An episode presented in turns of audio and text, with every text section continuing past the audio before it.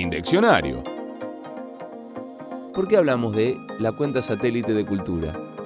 Todos los países llevan un registro estadístico sobre la actividad económica, que se llama cuentas nacionales y cuyo producto más conocido es el Producto Interno Bruto, el PIB.